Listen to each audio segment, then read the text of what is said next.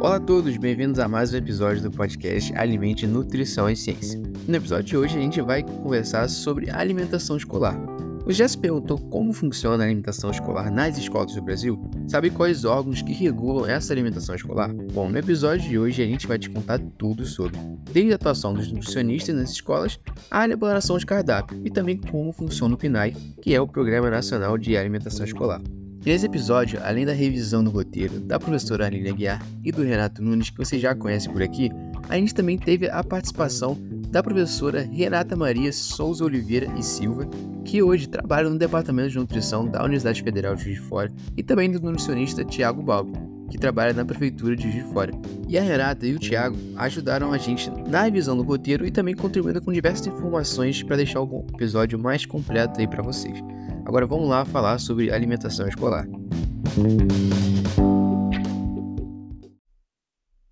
E bom, para a gente iniciar, primeiramente é importante saber que a alimentação escolar é um direito constitucional. Ele é garantido pela Constituição Federal e também tratado no Estatuto da Criança e do Adolescente.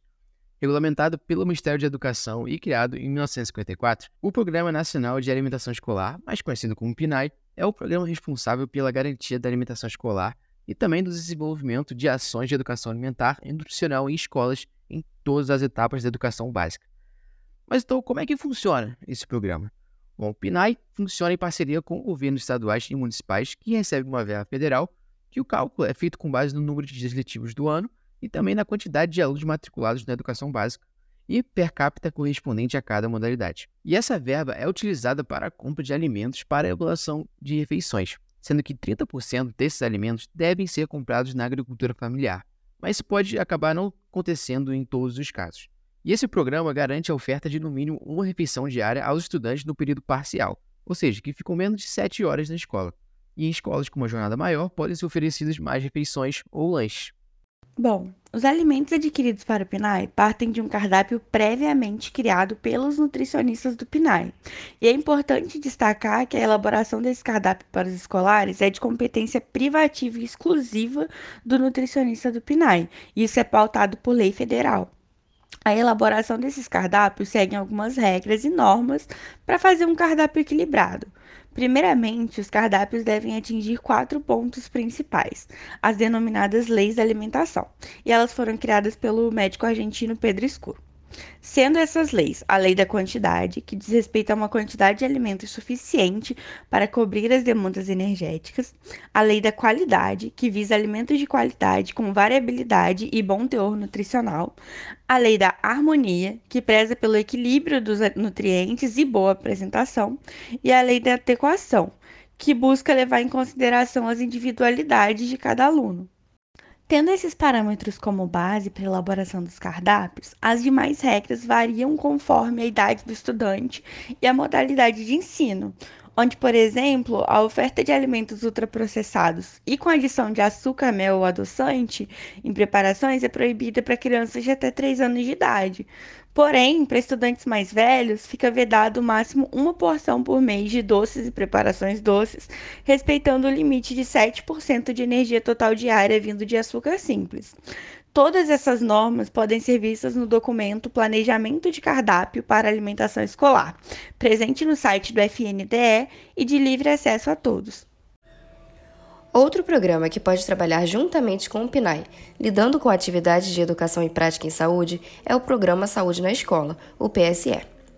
Essa iniciativa do governo busca promover a integração entre as áreas de saúde e educação, envolvendo ações de avaliação do estado nutricional e de educação alimentar e nutricional, sendo comum ações de promoção da alimentação saudável, de acordo com o que o Guia Alimentar da População Brasileira prega, além da elaboração de hortas escolares, combate ao desperdício de alimentos e também para colaboração na avaliação e melhoria de cardápios escolares. É importante ainda destacarmos que o PNAE e o PSE apesar de terem atividades em comum, funcionam ainda de forma independente em diversos municípios. Mas você deve estar se perguntando como que esses programas impactam diretamente na elaboração dos cardápios, na função dos nutricionistas e nas refeições que realmente são servidas dentro das escolas. Então, todo esse processo começa com a compra dos alimentos, com base na definição que respeita às recomendações da Resolução FNDE, número 06 de 2020, que estabelece os alimentos permitidos e proibidos, a frequência permitida de determinados alimentos e preparações, o respeito aos hábitos regionais e a sazonalidade da produção, e a priorização daqueles provenientes da agricultura familiar, que garante a oferta de opções mais saudáveis, podendo ser preferencialmente orgânicos e agroecológicos. É ainda função dos nutricionistas que atuam na alimentação escolar a elaboração de fichas técnicas das refeições, a realização de ações de educação alimentar e nutricional e a realização de testes de aceitabilidade dos cardápios e das refeições oferecidas. As ações de educação alimentar e nutricional devem ser adequadas para a idade e variam conforme a criatividade do nutricionista. O importante é trazer a consciência do alimento para o escolar, praticar a comensalidade e promover uma alimentação saudável. Sobre os testes de aceitabilidade, eles refletem a qualidade do serviço prestado e buscam trazer bons e novos hábitos alimentares. Se tratando de crianças pequenas, a rejeição de novos alimentos acontece com facilidade. Porém, é dito que o um novo alimento precisa ser oferecido de 12 a 15 vezes em formas diferentes a essas crianças. O Ministério da Educação produziu o Manual para Aplicação dos Testes de Aceitabilidade do PNAE, onde trata sobre estes testes, sua execução e seus objetivos mais profundamente. Não deixe de conferir. E por fim, nós convidamos para falar Tiago Balbi, nutricionista da Prefeitura de Juiz de Fora, que nos traz um recorte falando sobre toda a sua experiência trabalhando na alimentação escolar. Meu nome é Tiago Balbi Seixas, eu sou nutricionista, responsável técnico pelo Programa Municipal de Alimentação Escolar do município de Juiz de Fora. Eu trabalho já há seis anos na alimentação escolar e é um trabalho muito gratificante, apesar dos grandes desafios que nós temos, né? É, em especial do, do, em relação ao meu município, temos uma grande limitação em relação ao quadro técnico, né? Somos hoje somente dois nutricionistas para dar conta de uma série de atribuições que são é, que são exigidas pela legislação que, que rege o PNAE, né? Então, algumas é, atribuições ficam é, com uma, uma qualidade, né, uma quantidade de, de, de unidades que a gente consegue fazer incipiente, mas a gente tenta, na medida do possível, atender o que a legislação nos pede. É, então, assim, basicamente, o, o nosso trabalho, né, é, como nutricionista da alimentação escolar, a gente precisa de é, elaborar o cardápio, as fichas técnicas, né, que é o, é, é, o, é o trabalho principal do nutricionista, né, fazer a escolha do, dos alimentos, né, fazer a, a seleção dos alimentos para compor a lista de compras do edital de licitação pública ou também do chamamento público da agricultura familiar, é, montar o cronograma de acordo com a tabela de safra, tabela de, né, de, de de sazonalidade dos alimentos. A gente também é, acompanha as unidades em loco, faz visitas nas escolas e creches para poder verificar o cumprimento do cardápio, a questão das boas práticas de manipulação, armazenamento dos alimentos no estoque, os equipamentos, né? É, a distribuição, como que está sendo a questão do porcionamento, da distribuição né, da, na hora do, do refeitório, é, orientamos também, quando necessário, as cozinheiras né, as ajudantes de cozinha na questão da, do cumprimento da, das, das suas tarefas. É, realizamos também as atividades de educação alimentar e nutricional, sempre que a gente percebe alguma necessidade né, em alguma escola, como, por exemplo, é, baixo consumo de legumes, de verduras pelos alunos, ou uma restrição em relação ao consumo de determinadas preparações e fazemos também o teste de aceitabilidade de novas preparações, novos produtos ou mesmo da refeição servida. É, também realizamos avaliação antropométrica em parceria né, também com a Secretaria de Saúde, através do programa Saúde na Escola, e também com a Universidade Federal de Juiz de Fora, que é uma grande parceira nas, nessa, nessa atividade e dentre outras tantas atribuições que a gente não, não, não consegue elencar aqui todas, né? Mas essas são as principais atribuições do nutricionista na alimentação escolar, né?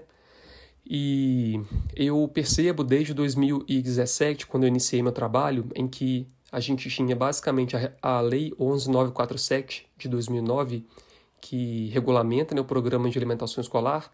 Desde então, é, eu noto uma grande diferença, um grande avanço a partir do momento em que foi publicada, né, foi aprovada a resolução número 6 de 2020 e a resolução número 20 de 2020 também, que veio é, somar com a resolução número 6, trazendo uma série de orientações em relação à proibição de determinados alimentos ou mesmo de é, determinação de limites de compra e de utilização semanal né, ou mensal é, em relação ao cardápio. Então, por exemplo, a proibição de alimentos né, ricos em açúcar ou né, açúcar ou alimentos que contêm açúcar e ultraprocessados para menores de 3 anos foi um grande ganho para que o, os nossos bebês, as crianças menores, já possam ser educadas desde as fases iniciais em relação a, alimentos mais saudáveis, então sentindo realmente o sabor da fruta, o sabor doce de verdade, né, consumindo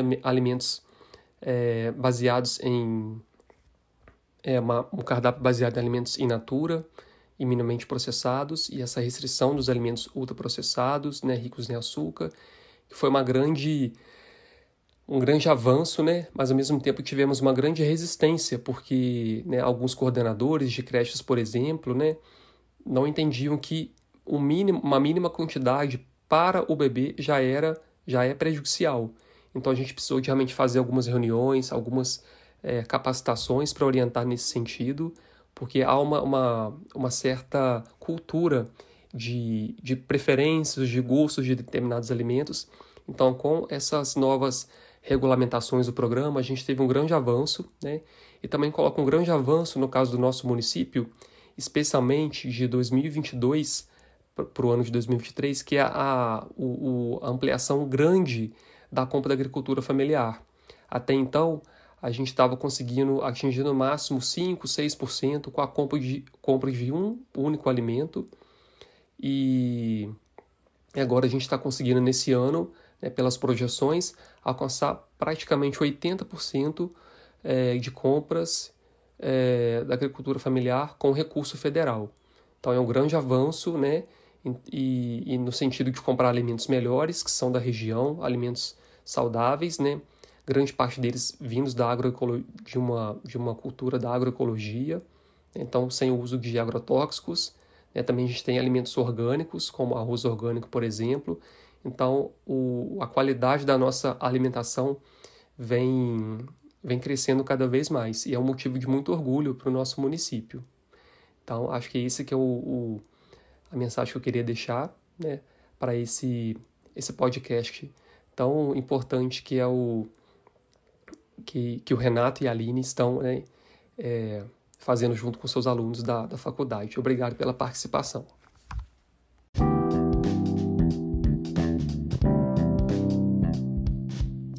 Este foi o nosso episódio. Esperamos que tenham gostado. As vozes do nosso episódio são de Ana Fontinelli, Cauê Barbosa, João Jesus e Poliana Martins.